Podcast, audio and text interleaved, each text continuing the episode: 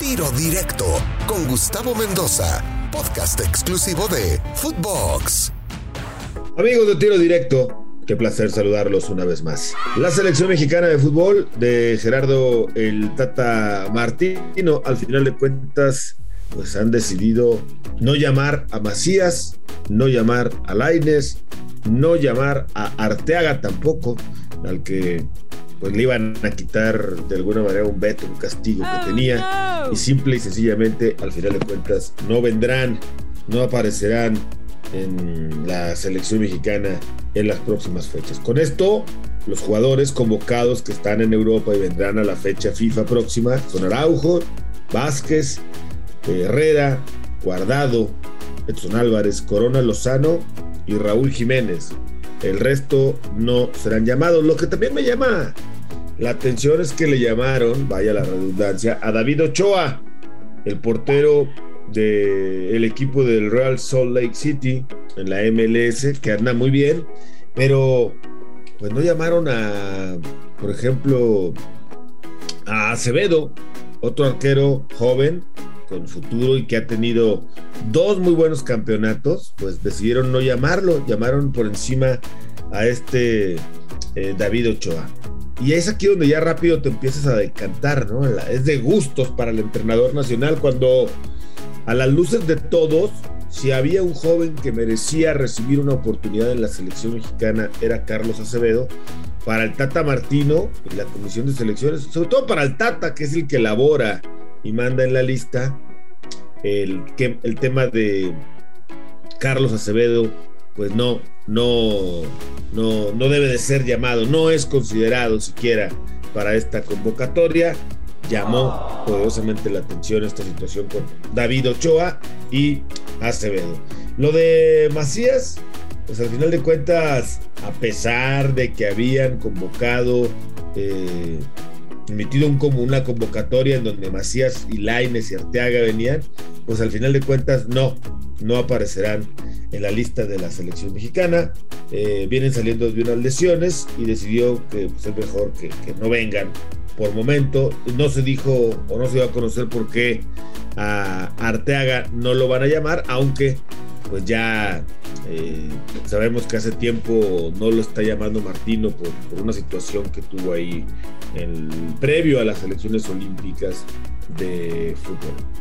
Y bueno, pues eh, hablando de la actualidad del fútbol mexicano, el Cruz Azul dejó una gran oportunidad de meterse entre los primeros cuatro, perdiendo ante el equipo de León en casa, un partido que parecía que pues tenía todo el equipo de, Cruz Azul para, para ganar, para ponerse de nueva cuenta como un firme candidato, un aspirante al título y pues con la derrota queda muy mermado. Llega la jornada 16 con 23 puntos en la sexta posición. De hecho, el lugar que pudo ser en estos momentos de Cruz Azul y prácticamente tener amarrada la posibilidad de entrar directo a la fiesta grande del fútbol mexicano, lo tomó León, el equipo de León que llegó a esos 26 puntos y depende de sí mismo el fin de semana contra Necaxa para avanzar directo a la fiesta grande del fútbol mexicano.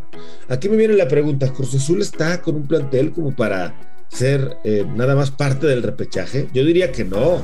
No lo sé, tú dime. Yo diría que más allá de que venga de ser campeón en el torneo anterior, Azul siempre debe de tener la exigencia y más con el plantel que todavía tiene. Digo todavía porque pues pronto se le van a comenzar a desmantelar algunos jugadores por diferentes situaciones, caso Rolín Pineda, por ejemplo, pero todavía sigue teniendo un plantel como para pensar que debe calificar entre los primeros cuatro.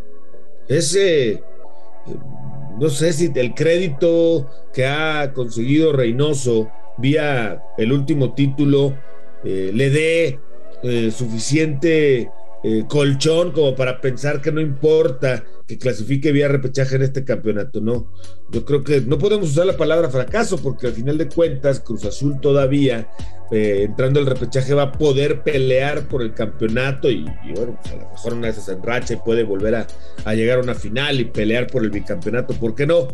Pero ya de no estar dentro de los primeros cuatro, yo diría que no está cumpliendo el primer objetivo que seguramente internamente se ha planteado la directiva de Cruz Azul al, insisto, ver el plantel, el equipo que acaba de ser campeón, mantuvieron en su mayoría, o casi todos, si no es que todos, a los que estaban en el tema de la, eh, del, título del campeonato anterior y pues los han mantenido y yo hubiera, insisto, pensado que por lo menos tendrían que pelear eh, por entrar dentro de los primeros cuatro. Todavía no lo podemos calificar como fracaso, todavía no lo podemos calificar como campeonitis, no, pero es sin duda una realidad que este Cruz Azul pues no está cumpliendo el primer objetivo que era meterse dentro de los primeros cuatro del campeonato, a pesar, a pesar de tener ahí eh, tantas, eh, eh, tanto tiempo sin poder ganar un título, con el colchón, con el crédito que ha ganado, pues sin duda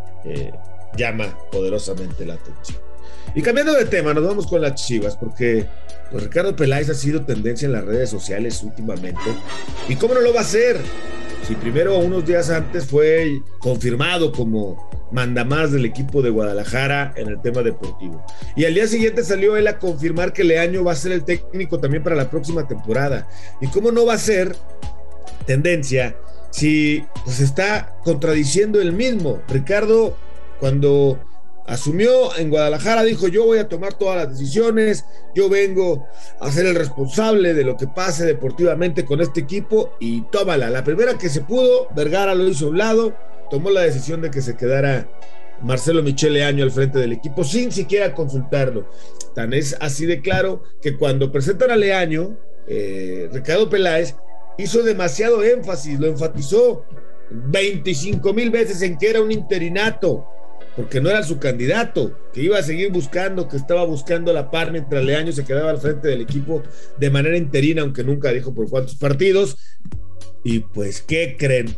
Pues que tiene que echar reversa, que para atrás los fielders dirían en el béisbol, porque ahora es el técnico que sale a anunciar en un video muy bonito, Ricardo Peláez, y dice, ese es nuestro técnico, confiamos en él, y dicen que los motivos que lo llevaron a tomar esta decisión es que eh, ha habido 70, 50, 60, 70 jugadores convocados a diferentes selecciones, hablo desde la 13, 15, 17, 20, 23 y mayor de Guadalajara, de la estructura de Chivas.